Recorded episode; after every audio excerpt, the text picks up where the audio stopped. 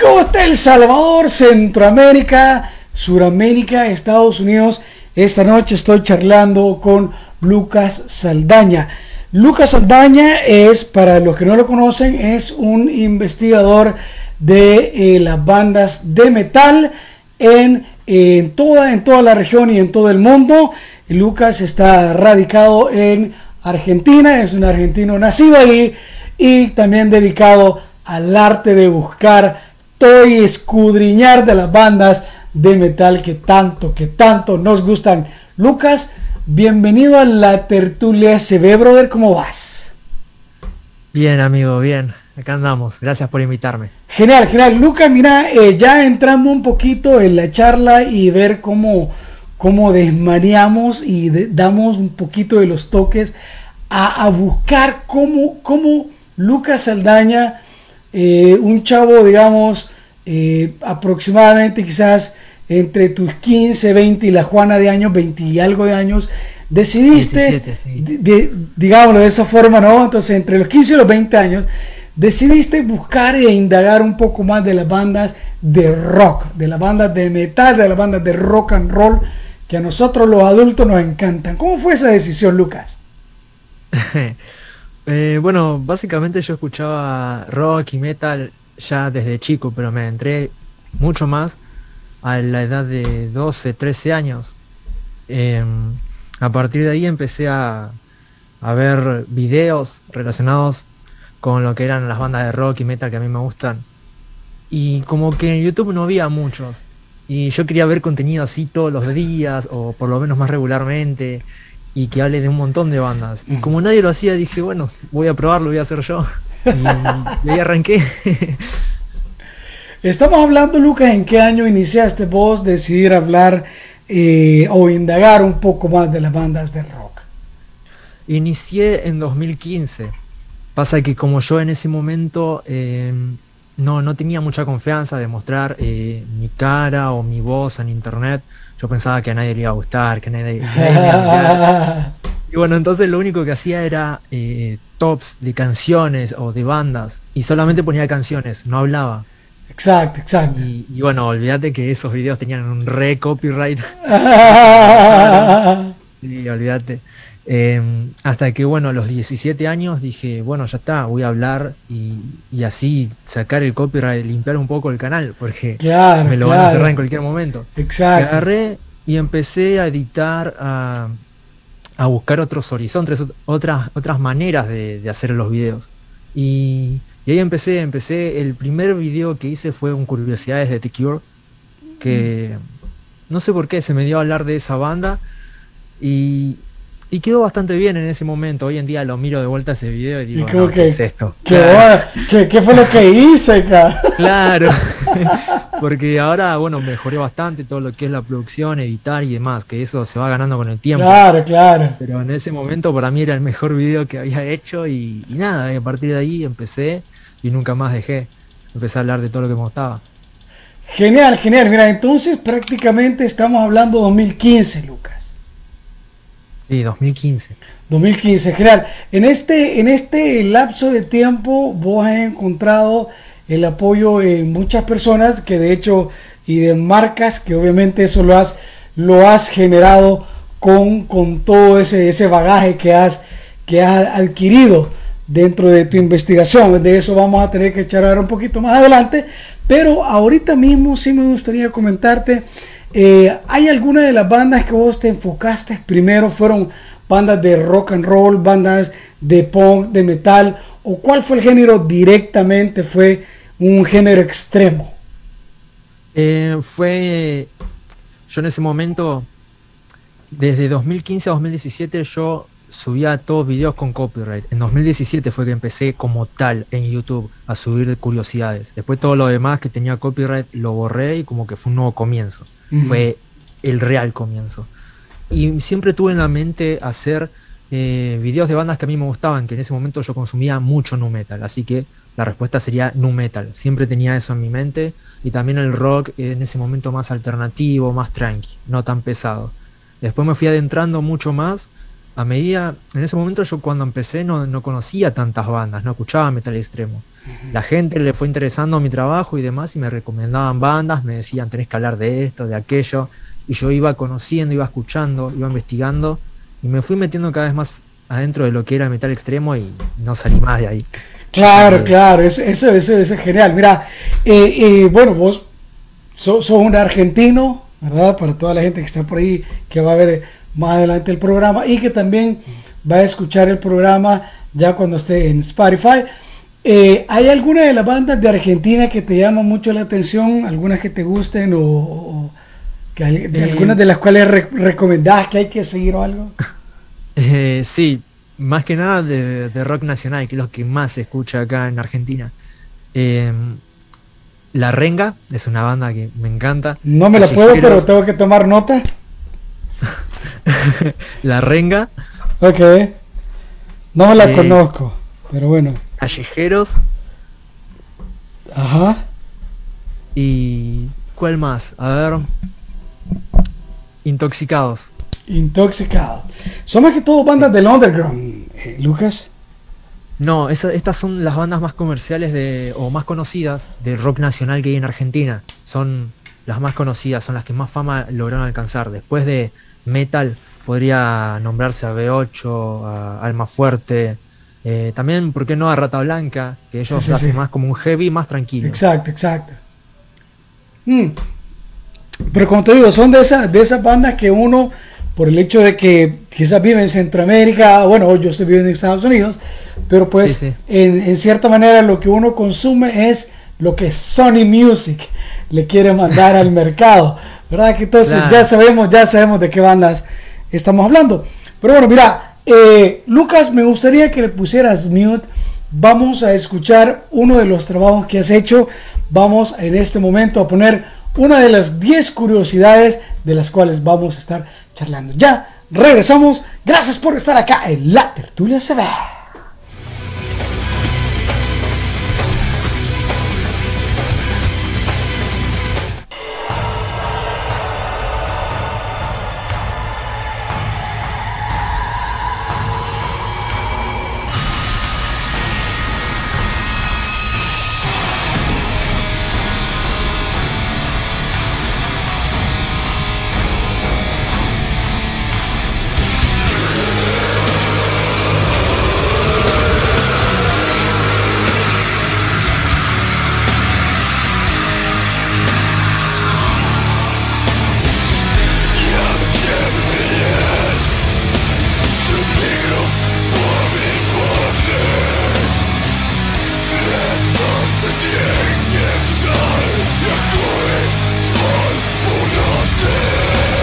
Behemoth es una banda de metal extremo nacida en Polonia en el año 1991, más precisamente en Dansk, la capital del voivodato de Pomerania, una de las 16 provincias que conforman la República de Polonia. Bajo el liderazgo de Adam Darsky, mejor conocido como Nergal, Behemoth es posiblemente la banda más popular y conocida de la actualidad a nivel internacional dentro del subgénero Black Net Death Metal, aunque al principio la banda haya empezado a tocar black metal clásico. Así que para saber más acerca de este increíble grupo, acá te traigo 10 curiosidades sobre Behemoth, pero de verdad que las disfrutes.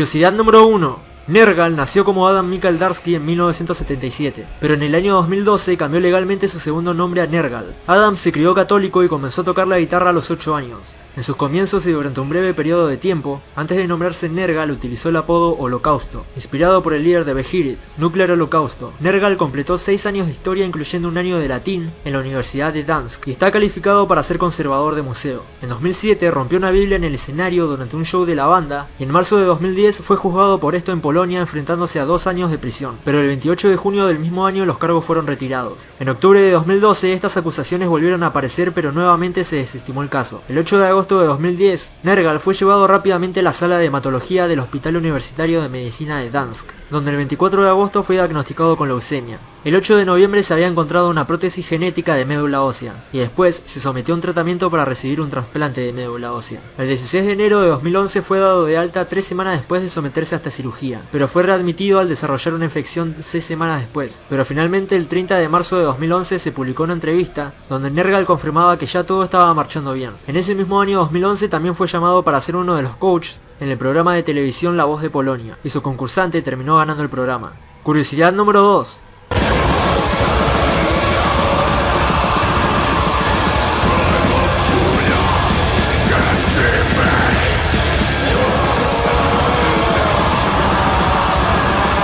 Apostasy es el séptimo álbum de Behemoth, y a diferencia de los álbumes de estudio anteriores, en este se usaron un piano y una sección de cuerno en varias de las canciones del álbum, el cual consiste en un trío de trompetas, trombón y corno francés. Durante las sesiones de grabación, la banda volvió a grabar una versión nueva del tema Can't for Skate on 2000, que se lanzó originalmente en el álbum Satánica de 1999. El título del álbum se refiere a la apostasía, lo que vendría siendo la renuncia de una persona a sus creencias religiosas, o también el abandono de su religión. Este CD fue el primero de la banda en aparecer en el Billboard 200, debutando en el puesto 149, y la portada del disco es una representación de la diosa hindú Kali, una de las diosas principales del hinduismo, quien fue fruto de la ira del dios masculino Shiva, siendo considerada su reflejo y la benévola diosa madre. El nombre de la pista que inicia el álbum se refiere al gran incendio de Roma, que ocurrió en el año 64 a.C., en el cual Pedro y posiblemente otros apóstoles fueron asesinados. Esto es lo que también explica el nombre de la canción Slaying the Prophets of Isa, que traducido significa asesinar a los profetas de Isa, y la palabra Isa es el nombre en árabe de Jesús. Prometerion es un acrónimo de Prometheus y Terrion. La canción número 11 habla sobre la crucifixión de Jesús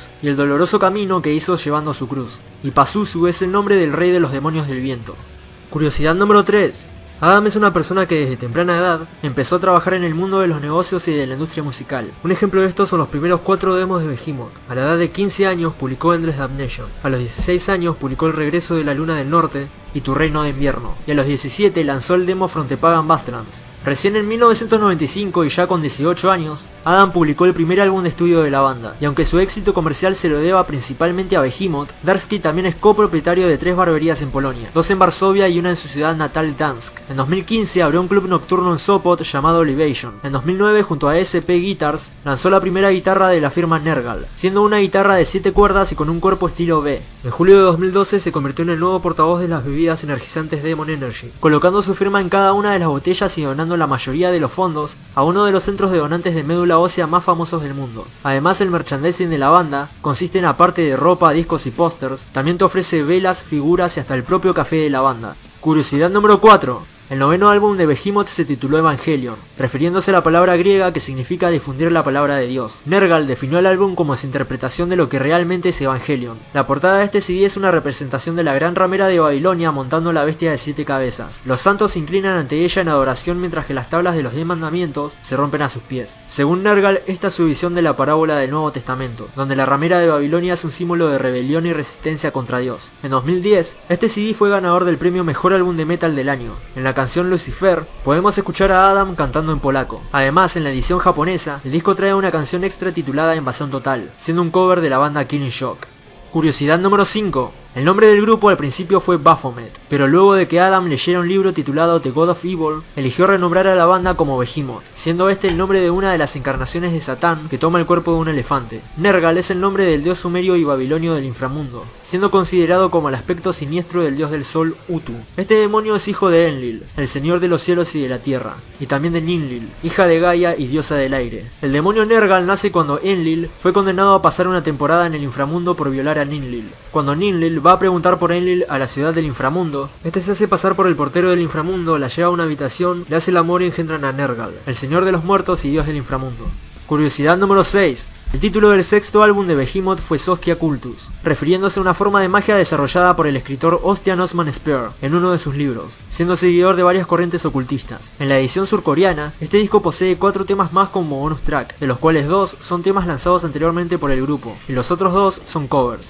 Uno de David Bowie y el otro de Sarcófago. Al final de la canción Horns of Baphomet, la persona que habla es Alistair Crowley, un ocultista y alquimista inglés, más conocido por sus escritos sobre magia y por ser el fundador de la filosofía religiosa de Telema, la cual se basa en los ideales de que toda ley es hacer tu voluntad. La banda se refiere a esta filosofía en este tema y también con el título del quinto álbum de Behemoth, llamado Telema 6. Curiosidad número 7. Bewitching de Pomerania es el segundo EP de la banda, y según Nergal, este lanzamiento posee por lejos el peor arte de etapa de Behemoth de todos los tiempos. A partir de este EP, Inferno fue el baterista de la banda hasta la actualidad, salvo por algunas presentaciones en vivo donde fue reemplazado por otros músicos. En el arte de esta publicación apareció por primera vez el famoso logo de Behemoth, ya que en los lanzamientos anteriores a este CD, el logo del grupo estaba escrito con una simple fuente de letras de inglés antiguo, como la mayoría de bandas de black metal hacían durante los años 80 y 90. Este es uno de los EPs de Behemoth que no contiene ningún cover, ya que casi todos los EPs y primeros álbumes del grupo cuentan con al menos un cover. Algunos ejemplos de estas canciones son tres covers de Mayhem, uno de Venom, uno de Ramones, uno de Nine Inch Nails, uno de Nephilim, otro de Dancing, Master Hammer, Siekiera y Morbid Angel. En el primer EP del grupo también hay una canción llamada Pure Evil and Hate, que aunque no es un cover, es un tributo a la banda Bathory.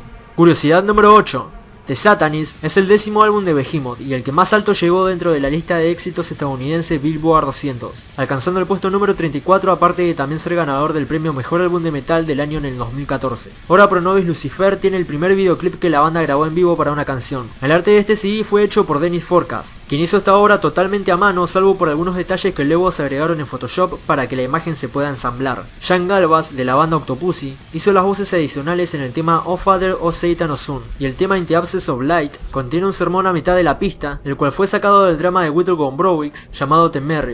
Curiosidad número 9.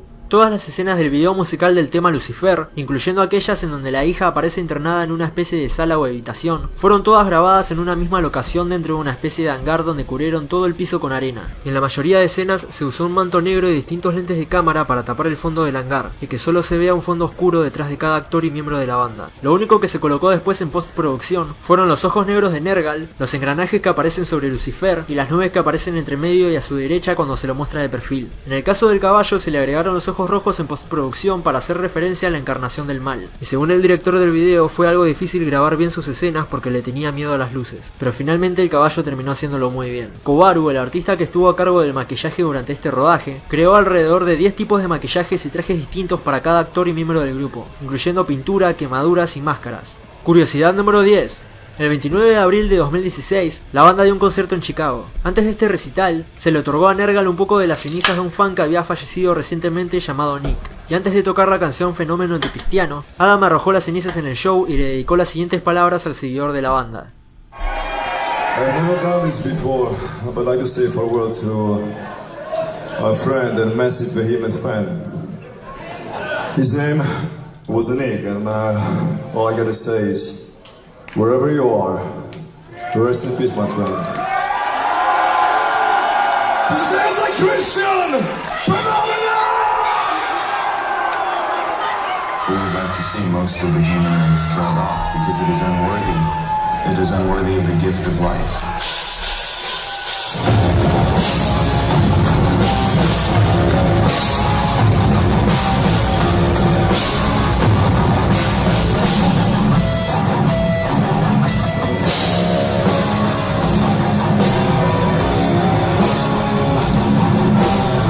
Y bueno gente, así termina el video de hoy. Si el video te gustó te agradecería mucho que lo compartas y que te suscribas para recibir más videos como este. Y si querés, también puedes seguirme en Facebook, Twitter o Instagram. Dicho todo esto, nos estamos viendo en el próximo video.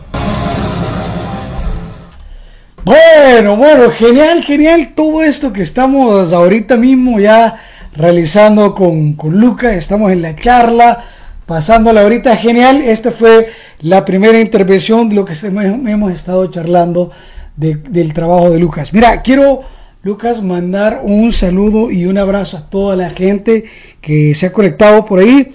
Eh, un abrazo para los brothers que están en Mendoza, Argentina, y que están de hecho mandándonos los links de eh, la banda Solo Borges, eh, que es una banda en la cual yo también apoyo en siempre en todas mis redes sociales.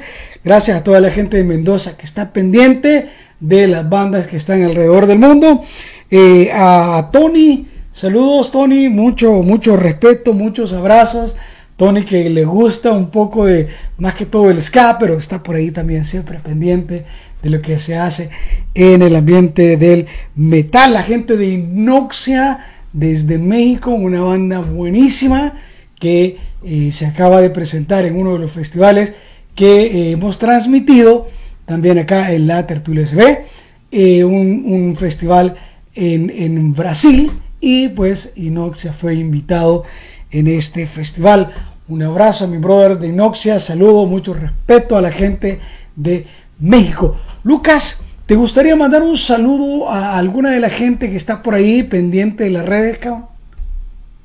Sí, un saludo a toda la gente que viene a hacernos el aguante en esta entrevista, que te hace el aguante a vos, que me hace el aguante a mí y que se dedica a compartir ya sea streams, ya sea videos, ya sea publicaciones que sinceramente con dos o tres clics están haciendo muchísimo por nosotros, así que gracias. Genial, genial. Lucas, eh, ¿cómo fue todo eso de cuando vos pasaste de ser, de ser nada más eh, una persona que tenía la timidez a, ser visto, eh, a mostrarte, pero de hecho diste un salto demasiado grande y no solo mostraste quién sos, sino también quién te acompaña y quién te patrocina. Hay, hay, han habido en, ese, en todo este lapso de tiempo que vos tenés de dedicarle todo ese tiempo a escudriñar las bandas, a, indagar en todo ese, ese, tipo de detalles que nadie los dice, ¿verdad? Y que si alguien ya los ha empezado a decir es porque se inspiraron en tu canal y en tu trabajo. Pero, pero, pero, ¿cómo, cómo fue esa transición, Lucas? Em, creo que esa transición empezó cuando yo empecé a hacer streams. Me acuerdo que mi primer en vivo fue con mi anterior PC, con todo mi anterior equipo, eh, que era una un bodrio, por no decir otra palabra, era, era ¿Cuál es la, ¿cuál es la traducción en, en, en, el resto de América Latina de esa, de esa palabra? Una cagada. era una cagada, sinceramente, el equipo que tenía antes para editar, para streamear. Así que, por lo tanto, obviamente salió mal ese en vivo. Pero me re divertí, igualmente me divertí mucho con la gente hablando de, cualquier cosa, es genial. Y, y, obviamente tenía que, era o perder la timidez o perder la timidez, o sea, cuando claro, no claro. quedarte callado, porque si no la gente se aburre y se va a ver otra cosa, obviamente. Y, y, de la nada empecé a hablar, a sacar temas, qué sé yo, y, y no fue algo que solamente repercutió en el canal, sino también en mi vida personal. Yo no solamente era tímido para subir videos, sino también para relacionarme con la gente, era muy introvertido. y, y, de la nada, gracias a hacer streams, gracias a que aprendí a desenvolverme con más fluidez a la hora de hablar, eh, como que se me es más fácil hablar con la gente, así, tener un guion, aunque a veces guiono todo, eh, eh, no sé, me hizo muy bien. Y, y nada, después de la nada, con respecto a, a la marca que me patrocina, eh, bueno, eso surgió con el tiempo, sinceramente. Surgió porque he trabajado con otras marcas y después, cuando terminé de trabajar con una de ellas, se fue. Yo hace poco di en un stream un ejemplo de que, no sé, yo como que estaba en una tienda, estaba trabajando, estaba atendiendo a esta, esta marca y me dijo, Lucas, ya no podemos trabajar más con vos por esto, esto y esto, y yo, bueno, está bien. Eh, y se fue, y cuando estaba por cerrarse la puerta, le dejó la puerta abierta a la otra persona que iba a entrar, y esa Oh. otra persona era esta otra marca que me dijo, Lucas, queremos trabajar con vos. Y, Oh. y así, y así como se fue una, vino la otra, y, y acá estamos con House of Gods, que la verdad es la mejor marca hasta ahora de, de indumentaria con la que trabajé, sinceramente. Porque no solo eh, eh, venden ropa, sino que ayudan a, a animales que están sin hogar y hacen periódicamente donaciones para ayudarlos. Mirá, qué interesante. Sí, y también eh, es una oportunidad muy grande para el canal porque la persona en cargo de House of God tiene contactos con muchas bandas grandes como lo es Mayhem, como lo es Batushka, Wotin.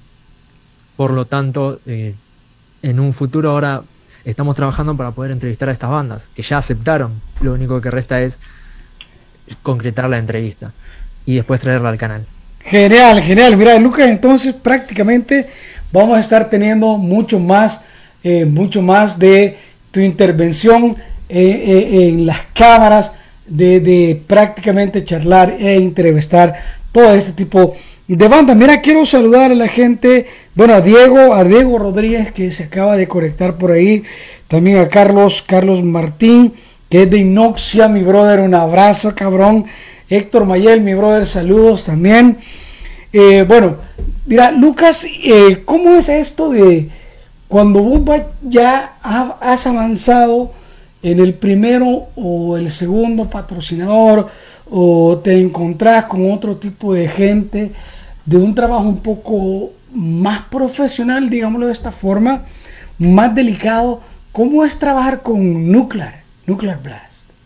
¿Estás trabajando con... Eh, con Nuclear. Sí, sí, sí. Estoy trabajando con Nuclear y con varios sellos.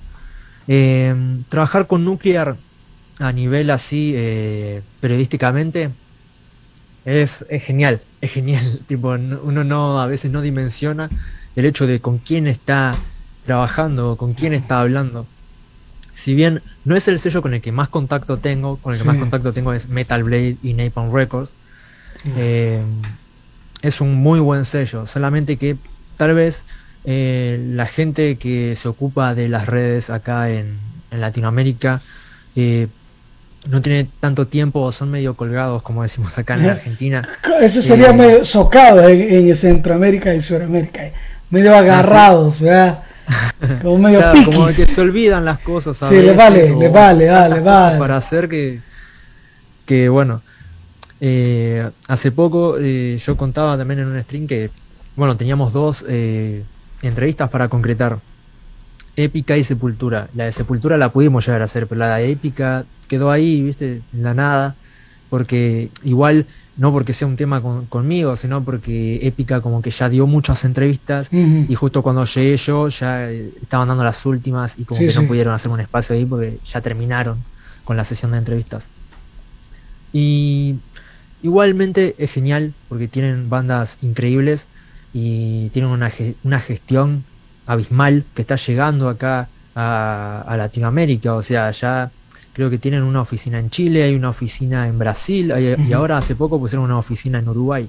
Que ya que un sello alemán y de tan tanta dimensión como lo es Nuclear Blast eh, nos toma en cuenta los latinoamericanos es, es genial. Sí, no, interesantísimo porque a veces uno, uno piensa o tiene ese pensamiento de que Europa o Estados Unidos como que nos discriminan a nosotros por el simple hecho de ser latinoamericanos y no, todo lo contrario está pasando actualmente.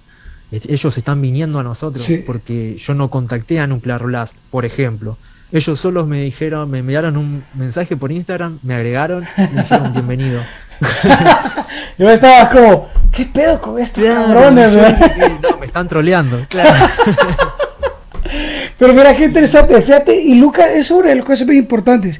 Yo quisiera que toda la gente que esté por ahí conectado o la gente que va a escuchar el programa sepa que todo esto que uno hace, que nosotros hacemos, es simple y llanamente porque creemos en la proliferación de la música, en mandar el mensaje universal de la música independientemente del lenguaje del que sea. Exactamente.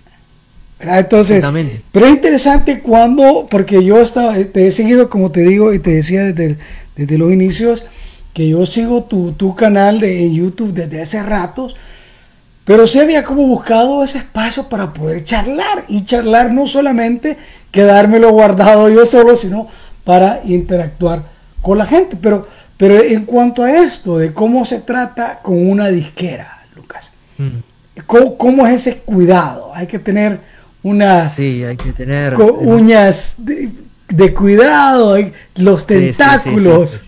Sí, totalmente, totalmente porque cuando vos entras a trabajar con un sello, eh, es como te están dando una gran oportunidad. Vos puedes ser la persona que aprovecha su oportunidad y da un paso en grande en su carrera, o puede ser la persona que cuando le pasan un disco antes de que salga lo filtra. ¿Entendés? Vos elegís qué tipo de persona querés ser. Yo elegí hacer las cosas bien y, hoy en día, bueno, obviamente cuando, como te digo, empezás a laburar con un sello, ellos te mandan eh, discos antes de que salgan y también te avisan cuándo las bandas están disponibles para hacer entrevistas. Y bueno, y ahí vos tenés, y, ahí vos tenés laburo, ahí te, vos tenés laburo para hacer, haces la reseña, entrevistás, algunas cosas llevan más tiempo que otras, pero es algo muy genial, yo considero que es una oportunidad que a cualquiera se la dan y, creo que se va a poner muy contento por trabajar de esta manera. Mira, Lucas, estas son una de las charlas que yo de verdad le recomiendo, le voy a recomendar a todos mis camaradas metaleros, a mis metalheads del Salvador y Centroamérica. De hecho, para que lo sepan, eh, la charla está siendo guardada y va a ser subida en, en el canal de Spotify. Si ustedes buscan la tertulia SB en Spotify, o, mejor conocido como Spotify, ahí lo van a encontrar. Pero bueno, eh, Lucas, ponele mute, vamos a escuchar algo de las, de las curiosidades que siempre vos, de tu trabajo, de lo que vos haces, eh, vamos a charlar o vamos a escuchar de tu trabajo en cuanto a Motley Crue. Ya regresamos, ponele video. Motley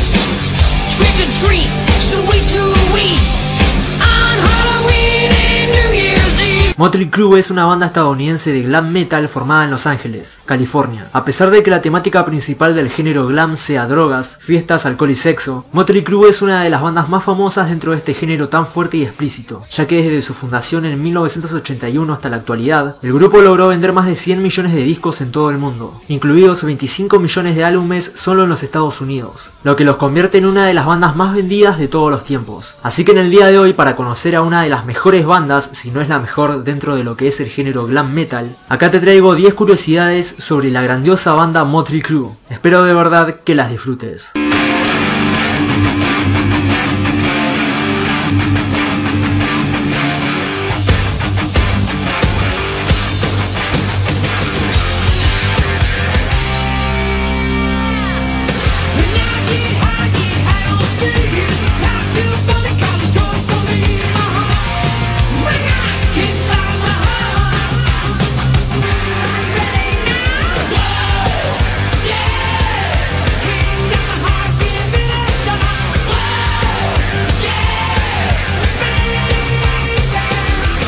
Curiosidad número 1.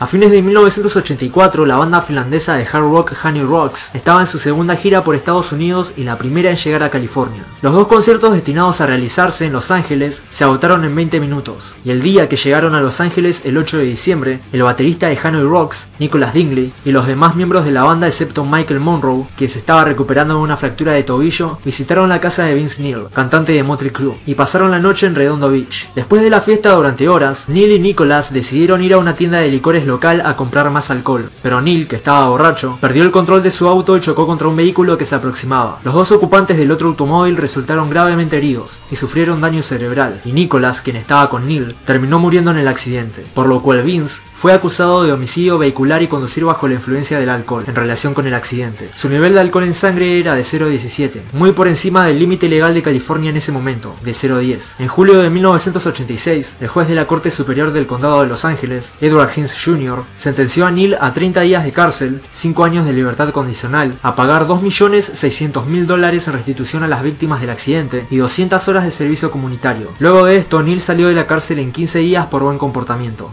Curiosidad número 2. El accidente automovilístico no fue el único problema legal que tuvo Vince durante su carrera. En el año 2002 fue arrestado por golpear al productor Michael Schumann en el estacionamiento de un club nocturno, por lo que recibió la orden de pagar restitución y completar el servicio comunitario. En 2003 fue arrestado nuevamente después de acusaciones de haber agredido a una trabajadora sexual en el Moonlight Bunny Ranch, al agarrarla de la garganta y tirarla contra una pared. El 9 de abril de 2004, Neil se declaró no impugnador por cargos de batería. La batería en California es un acto criminal que se refiere a cuando uno causa daños corporales a otra persona, utilizando contacto físico. Esta lesión es un crimen muy grave en este estado, por lo que Neil fue sentenciado a una suspensión de 30 días en la cárcel, 60 días de manejo de la ira, y fue multado con 1000 dólares, más los honorarios judiciales de 132 dólares. El 15 de diciembre de 2004, se emitió una orden de arresto por una pelea durante un espectáculo el 30 de octubre, donde dejó a un técnico de sonido inconsciente durante 45 minutos. En 2007 fue arrestado por sospecha de conducir bajo la influencia del alcohol en Las Vegas, después de que la policía lo haya visto haciendo algunos movimientos erráticos en su Ferrari. Más tarde, Neil llegó a un acuerdo con los fiscales donde se declaró culpable de conducir imprudentemente a cambio de que retiraran el cargo de Dewey. Sin embargo, en junio de 2010, fue arrestado por lo mismo en el mismo lugar después de haber presuntamente destrozado la cámara de un fanático, siendo liberado con una fianza de 2.000 dólares. Luego, el 26 de enero de 2001, se declaró culpable de conducir ebrio, fue sentenciado a 15 días en la cárcel del condado de Clark y 15 días bajo arresto domiciliario. Y por último, en marzo de 2011, fue acusado de agresión y conducta desordenada luego de un altercado con su exnovia Alicia Jacobs, por lo que se le ordenó que se mantuviera alejado de Jacobs mediante una orden judicial. Curiosidad número 3.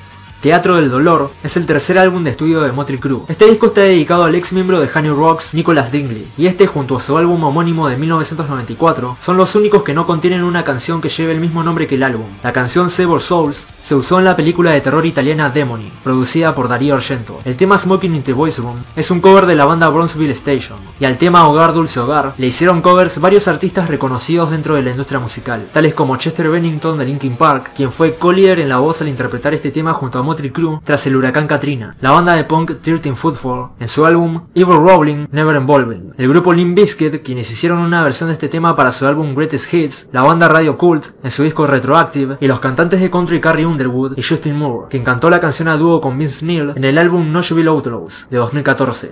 Curiosidad número 4. Shout at the Devil es el nombre del segundo álbum de la banda. Debido al título y al pentagrama que presenta la portada, se generó una gran controversia en torno al grupo con este lanzamiento en 1983, ya que los grupos cristianos y conservadores afirmaron que la banda estaba animando a sus oyentes a adorar a Satanás, por lo que en la edición de CD el álbum tiene una portada diferente. Este disco no tuvo ningún tipo de publicidad ni anuncios comerciales por parte del sello Electra Records, empresa con la cual Motley Crue había firmado y estaba trabajando en ese momento, pero sin embargo con este álbum el grupo consiguió un gran avance en sus ganancias llegando a vender de igual manera 5 millones de copias. Curiosidad número 5. Durante un tour de la banda en 1982, hubo varios incidentes ampliamente publicitados. Primero la banda fue arrestada y luego liberada en el aeropuerto internacional de Edmonton por usar su vestuario de escenario a través de la aduana, considerado como armas peligrosas, y por Neil tras llegar con un pequeño equipaje de mano lleno de revistas porno, considerado material indecente. En segundo lugar, mientras Scandals Disco tocaba en Edmonton, una falsa amenaza de bomba contra la banda llegó a la primera página del Edmonton Journal el 9 de junio de 1982. Tommy Lee y el asistente del gerente de la banda, Eric Griff fueron entrevistados por la policía como resultado. Pero todo esto al final terminaron siendo en realidad trucos de relaciones públicas hechos por Griff. Igualmente luego de que Lee lanzara un televisor desde una ventana superior del Sheraton Caravan Hotel, la revista de rock canadiense Music Express dio la noticia de que la banda fue prohibida de por vida en la ciudad, y a pesar de que la gira terminó siendo un desastre financiero para la banda, fue la base de la primera prensa internacional de la banda. Curiosidad número 6.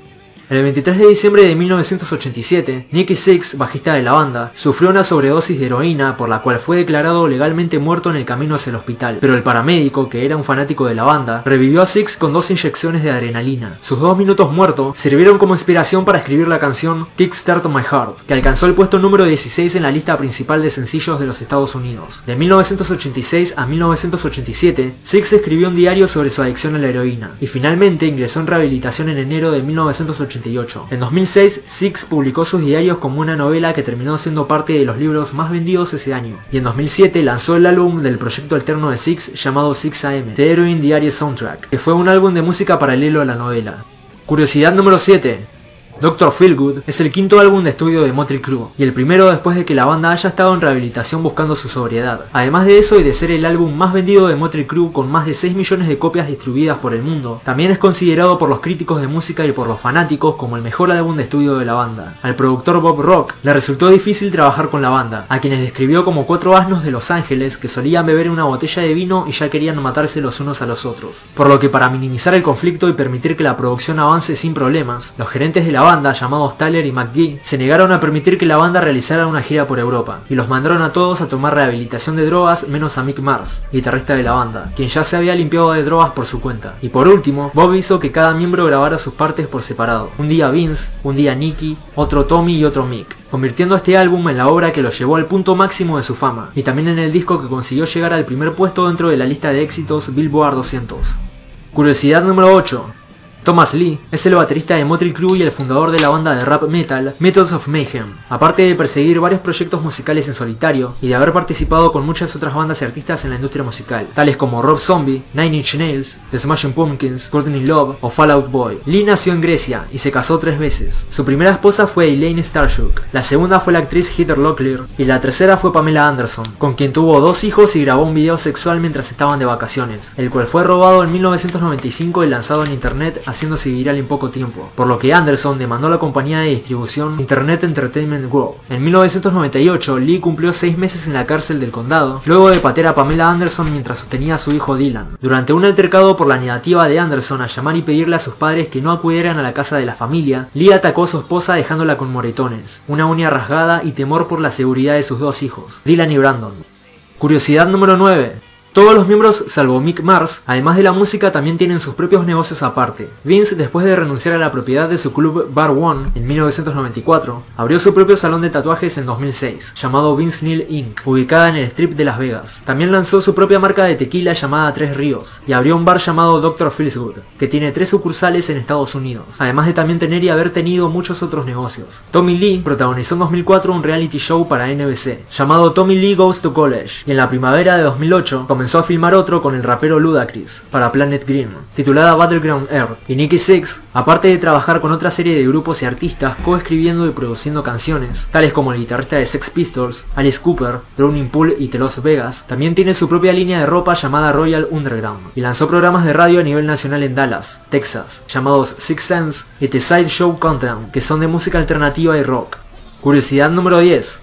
Mick Mars, además de trabajar para Motley Crue desde su fundación hasta su disolución, también lanzó un álbum en solitario con el ex integrante de Motley Crue, John Corabi. También contribuyó en la composición de canciones de John LeCompte, un antiguo miembro de Evanescence y de la banda sueca Crash Diet. También tocó la guitarra en la canción principal del álbum de 2008, The Hinder, Take to the Limit. Contribuyó con un solo de guitarra en la canción Into the Light de Papa Roach en su álbum Metamorphosis. Y en 2010 coescribió una canción con Escape the Fate para el álbum homónimo de la banda. Pero en vez de lanzarlo en ese álbum, la banda retuvo esta canción y la reservó para su lanzamiento posterior.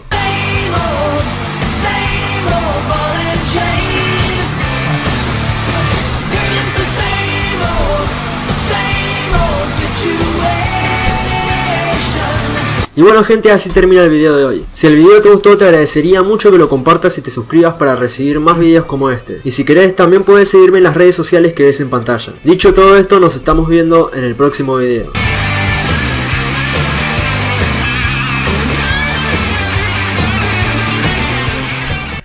Bueno, bueno, ya estamos de regreso acá charlando con Lucas Saldaña. Eh, es prácticamente dedicado al estudio de las bandas de rock and roll. Lucas, mira, eh, hemos tenido mucha gente, se ha ido, se ha venido, ha conectado, ha regresado, pero esto va a quedar eh, colgado también para que la gente en, en Spotify esté por ahí pendiente. me gustaría tal vez preguntarte qué es lo que vos tenés preparado más adelante. ¿Se está dando algo bueno ahorita? Vos ya no estás solamente haciendo las curiosidades, sino que estás haciendo trabajo directamente de entrevistas con las bandas.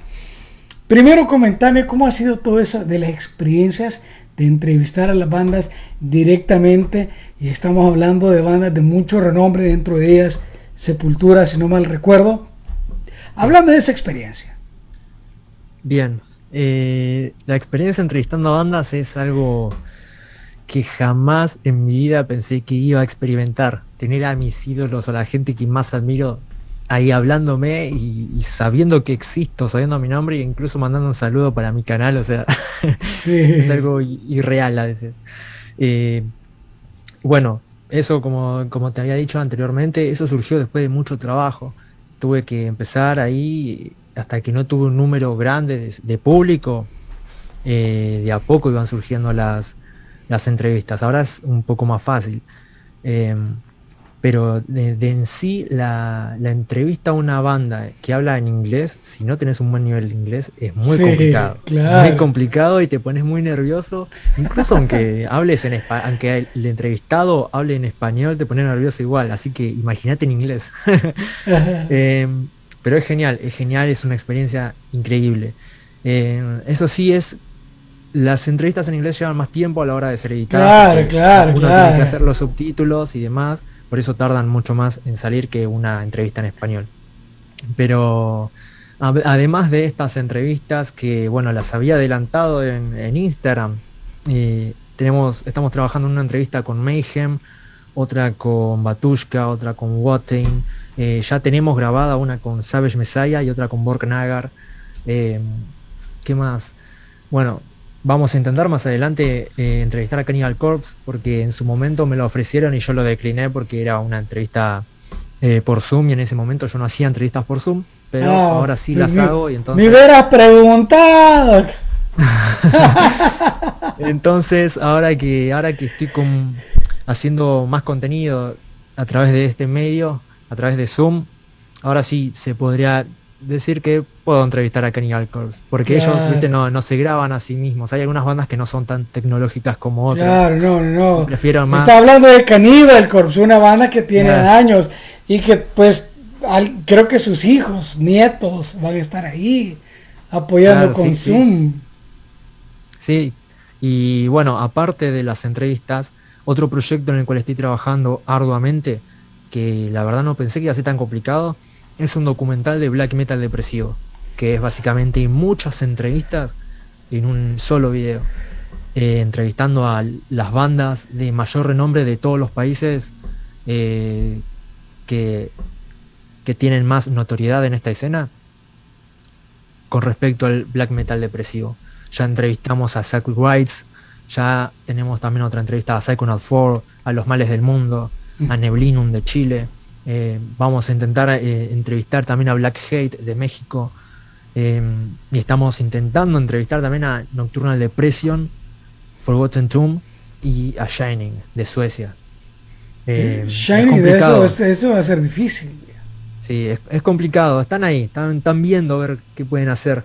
Porque bueno, Shining por ejemplo es otra de las bandas que no es tan tecnológica y que no da tantas entrevistas, entonces es un poco complicado con ellos no solamente es quiero hacer una entrevista, sino que tenés que presentarles un proyecto grande, e interesante, y bueno, ellos se fijan si se pueden hacer un tiempo o no. Y bueno, ahí estamos, vamos a ver qué sale. Total hay tiempo todavía. Genial, genial. Mira, y, luego para, para la, la, nueva generación, la, la era de la era tecnológica, ¿tenés algo preparado, Lucas, en tu canal? Eh, creo que aparte de eso, estoy intentando ya empezar a trabajar con más eh, festivales, porque ahora también estoy trabajando con el México Metal Fest. Ah. Eh, estamos promocionándolo y vamos a intentar trabajar con el Hellfest, que es un... hace poco estamos de, Francia, ¿va? ¿Viste, ¿viste el line-up de Francia? Que ya, ya vendieron los primeros tres días. Entonces, ya vendieron todo.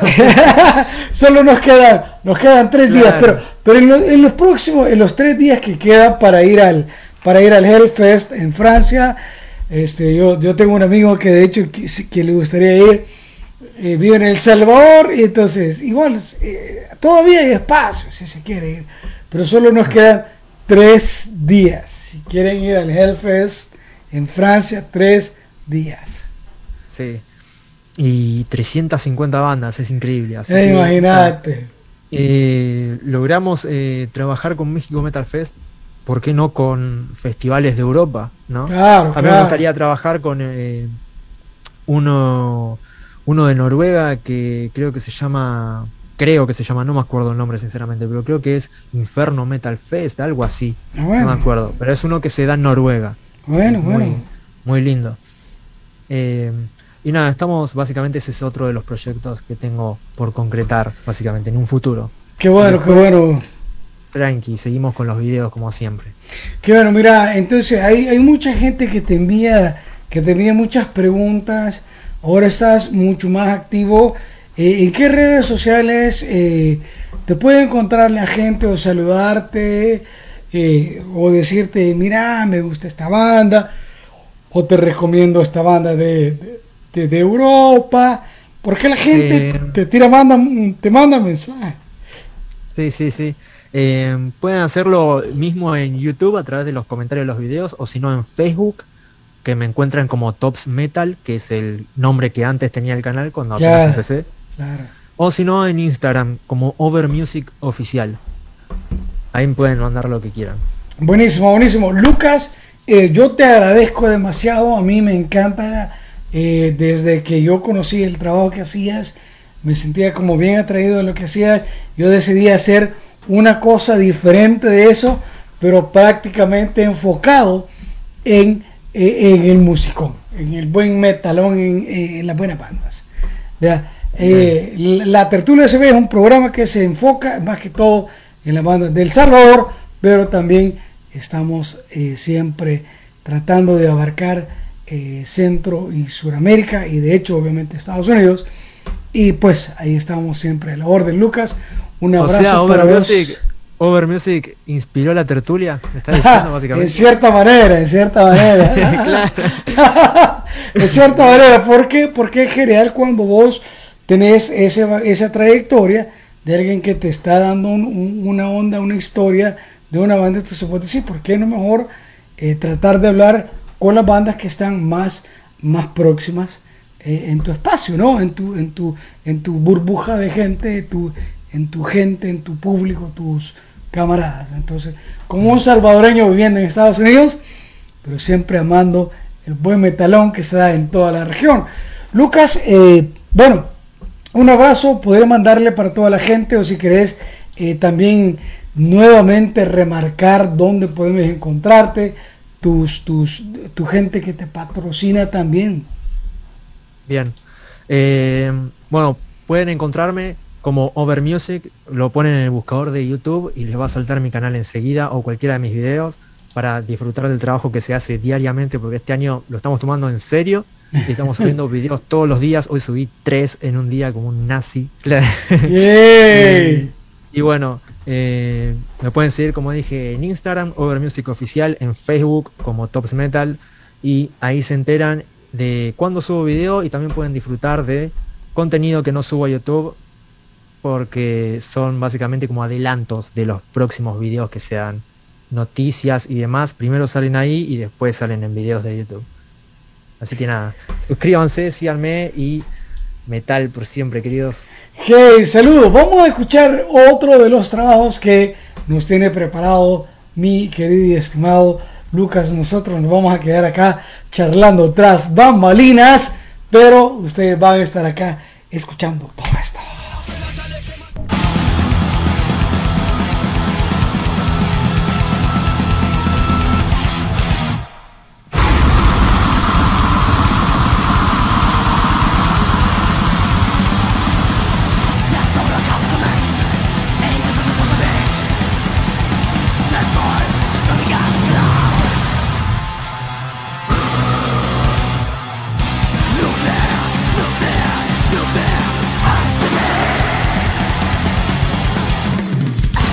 Suecia es dueña de una de las bandas de black metal más excéntricas, tétricas y potentes de toda la escena de black metal escandinava, Wotan. Nacida en la cuarta ciudad más grande de Suecia, Uppsala, Wotan actualmente está creciendo y consagrándose como uno de los grupos más importantes del black metal en la actualidad, pero no sin antes lidiar también con problemas con las autoridades y grupos religiosos de varios países debido a su ideología altamente satánica, aunque no solo le deben su reconocimiento a todos estos conflictos y a su fuerte puesta en escena, sino también en la gran calidad y técnica musical que ofrecen siempre en cada uno de sus lanzamientos. Así que en el día de hoy, para conocer mejor a una banda tan impresionante, acá te traigo 10 curiosidades sobre Wotan.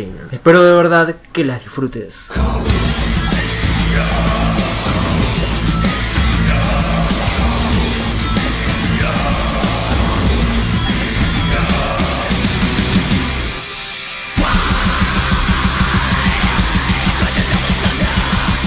Curiosidad número 1.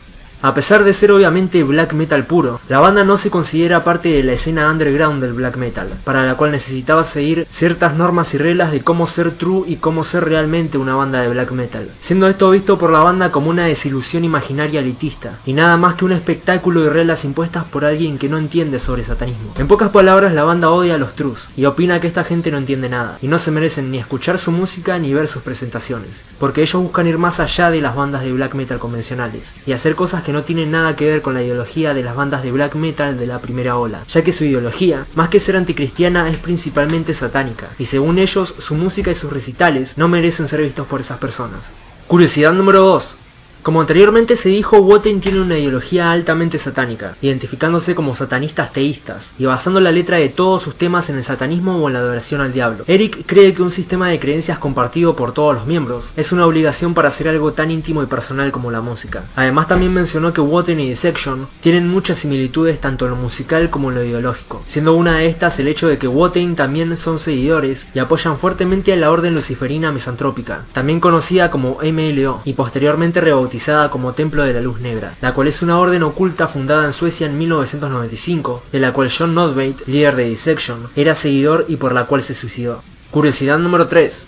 Wotan se sumó a las tantas bandas de black metal con ideología anticristiana a las cuales se les impidió tocar o entrar en varios países. Esto debido al largo historial de la banda con respecto a la excentricidad de sus presentaciones en vivo, donde es común el uso de velas, pirotecnia, extremidades y huesos de cadáveres de animales y rituales satánicos y ocultistas en pleno recital. La banda ganó una gran notoriedad al hacer esto y también al bañar a la audiencia con sangre animal durante su actuación en el Brooklyn Night Bazaar de 2014, donde esto causó que algunos asistentes al concierto vomitaran. Por todas estas cosas la banda está en el punto de mira de las autoridades políticas y religiosas de algunos países, entre los cuales se encuentran Singapur, en donde primero el recital tenía una restricción de edad para mayores de 18 años, pero el 7 de marzo de 2019, a pocas horas del evento, el Ministerio del Interior canceló la presentación de la banda por sus preocupaciones de seguridad, relacionadas con su contenido lírico y eventos de conciertos anteriores. Curiosidad número 4.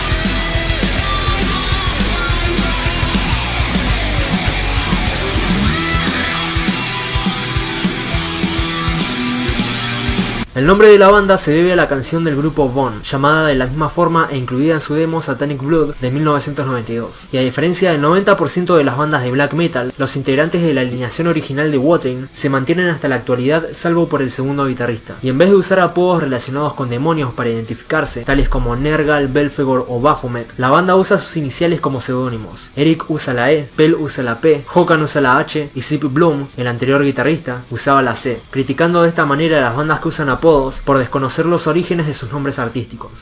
Curiosidad número 5. Carl Eric Stellan Danielson es el cantante, bajista y fundador de Wotan, aunque antes de empezar con la banda fue editor de la revista Hellish Massacre y formó parte de grupos como Blood Soil, Disgrove y tocó la batería en dos demos de la banda Fucking Funeral. Luego estando en Wotan, fue músico de sesión y músico para presentaciones en vivo para varias bandas de black y death metal, tales como Dissection, para quienes tocó el bajo en vivo desde 2005 hasta 2006, Shining, para quienes interpretó coros en el tema 2 de su séptimo álbum, Necrophobic, para quienes hizo voces adicionales en el tema 3 del álbum Dead to All, para quienes tocó la batería en el álbum Only True Believers de 2003 y muchas bandas más. Aparte, Eric también es diseñador gráfico y creó varias portadas tanto para Wotan como para otros grupos del género, entre los cuales se encuentran Nasfix, Ascension, Armageda, Ghost, Entombed, Dissection, Necrophobic, Shining, Bloodline, entre otras.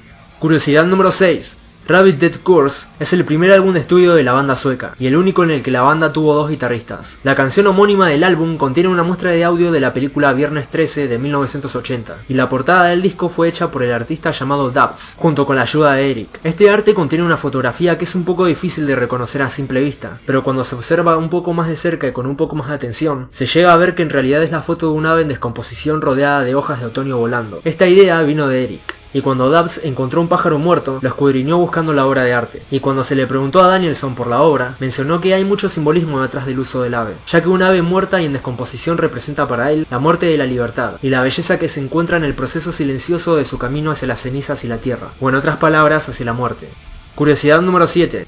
The Wild Hunt es el álbum número 5 de Wotan, y la portada de este disco fue hecha por el artista Vigny Villac, utilizando aceites y otros materiales, representando uno de los santuarios de Wotan, en donde como todos los bodegones clásicos, cada objeto tiene un significado significativo, mientras que cada canción del álbum también está conectada a un objeto. La canción Outlaw posee el primer video musical que Wotan grabó en su carrera. El tema 11 es una canción inédita de Dissection escrita por John Notbate, la cual nunca llegó a grabarse ni lanzarse. Seth Dayton de Dissection también tocó la guitarra en vivo para Wotan desde 2007 hasta 2018, por lo que aprovechó para escribir la letra de la canción y Wotan se encargó de grabar las voces y los instrumentos. Y la canción Holocaust Down fue la última en completarse para este álbum. Y según Eric, este tema resume todo el proceso de grabación del álbum y todo lo que querían decir con él, siendo una canción llena de tristeza y tragedia al igual que el disco. Curiosidad número 8. Trident Wolf Eclipse es el sexto álbum de Wotan y el más corto lanzado por la banda, teniendo una duración de 34 minutos con 43 segundos. La portada de este álbum fue hecha por Eric Danielson, y en una entrevista declaró que el proceso de escritura del álbum estuvo muy influenciado por la muerte del amigo íntimo y colaborador cercano de la banda, Selim Lemouchi, del grupo The Devil's Blood, quien se suicidó en 2013 y a quien la banda le dedicó este álbum, ya que según Eric, esto fue una de las cosas más importantes que le sucedió a la agrupación entre Wild Hunt y este álbum, ya que todos los vínculos que la banda tuvo con Selim los incorporaron al álbum como una canalización directa de su espíritu para recordarlo. Además, Attila Sijar de Mayhem hace voces invitadas en la pista 6 de este álbum. Curiosidad número 9. Otros temas escritos por Seth Dayton para Wotan fue la canción Legions of the Black Light del tercer álbum, siendo este un tema dedicado a John Notbate de Dissection, y la canción Hymn to Quashing del cuarto álbum, en donde se incluye un cover de la banda Dead WS llamado Chains of Death. Otros covers hechos por Wotan son uno de Sabbath, otro de Doom Hazeguard, otro de Bone, uno de Tormentor y otro de Bathory, además de también la canción Sons of Fucking Hell, lanzado en el segundo demo de la banda, que si bien no es un cover es una de las canciones de la banda Blood Soil, que es uno de los grupos en los cuales Eric tocó antes de crear Wotan, pero nunca llegó a grabar nada con esa banda. Curiosidad número 10. Lawless Darkness es el cuarto CD de Wotan y el más largo de la banda, con una duración total de 73 minutos con 28 segundos. Los otros dos álbumes más largos del grupo son The Wild Hunt y Swarm to the Dark. El sencillo Ripping Dead de este álbum recibió la certificación de oro en Suecia por la venta de más de 10.000 copias en su país de origen, y en 2011 el álbum recibió el Grammy sueco por el mejor álbum de hard rock del año. Eric explicó que este álbum es una expresión sobre la liberación de todos los vínculos para cuestionar todo lo que te rodea y romper todas las barreras que te rodean, siguiendo un tema lírico basado en la exploración glorificación y adoración del diablo, siendo uno de los ejemplos de esto el tema de Ripping Dead, que es un homenaje a Caín, quien fue descrito por Eric como el primer asesino de satanista y dijo que a través del asesinato de su hermano Abel, Caín también fue el primero en romper las cadenas de la creación y fue en contra de la voluntad de Dios. Por lo tanto, Caín fue apartado y encontró el camino a su verdadero padre, Satanás.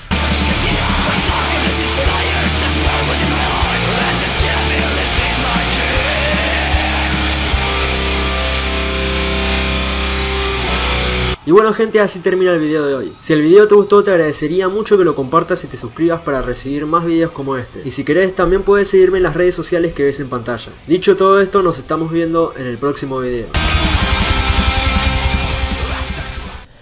Bueno, bueno, estamos ahorita ya para despedir el programa. Lucas, te agradezco demasiado el trabajo que estás, estás haciendo acá en todas las redes sociales. Eh, quiero que quizás, por favor, recomendarnos tu canal, eh, donde te podemos buscar en Instagram y dónde te podemos seguir. Bien, eh, en Instagram me pueden encontrar como Over Music Oficial, en Facebook como Tops Metal y en YouTube como Over Music. También pueden seguir a los sponsors que son México Metal Fest, lo encuentran de esa forma en donde quieran, Facebook, eh, Instagram, también a House of Gods, que es esta marca de ropa que no solo vende ropa directamente desde los, de los artistas originales, sino que también ayuda a animales sin hogar, eh, también a desparasitarlos y demás. Y eh, creo que no me estoy olvidando nada más. Ah, bueno, los sellos, Napalm Records, Nuclear Blast, eh, Metal Blade, Season of Mist, Concreto Records y Sound Blast Media. Son todas marcas y sellos con los que estamos trabajando que nos ayudan mucho y nos dan mucho trabajo por hacer que sinceramente no doy abasto. Así que pueden seguir a cualquiera de ellos y, a mí para disfrutar del trabajo y contenido que hacemos para ustedes. Genial, este, hemos estado esta noche charlando con Lucas Aldaña que está desde Argentina mandando toda esa buena vibra para el metal en toda la región. Yo soy Mauricio Franco, somos La Tertulia SB un programa establecido para público de El Salvador, siempre acá, aunque vivimos en Estados Unidos, siempre tenemos ese ombligo enterrado en El Salvador. Muchos saludos, mucho respeto, mucho abrazo para toda mi raza, para toda mi gente metalera de la región del centro y Suramérica. Que el metal nos mantenga unidos. Chao. Vamos. Hey, va, vergón, ya, ya se desconectó entonces.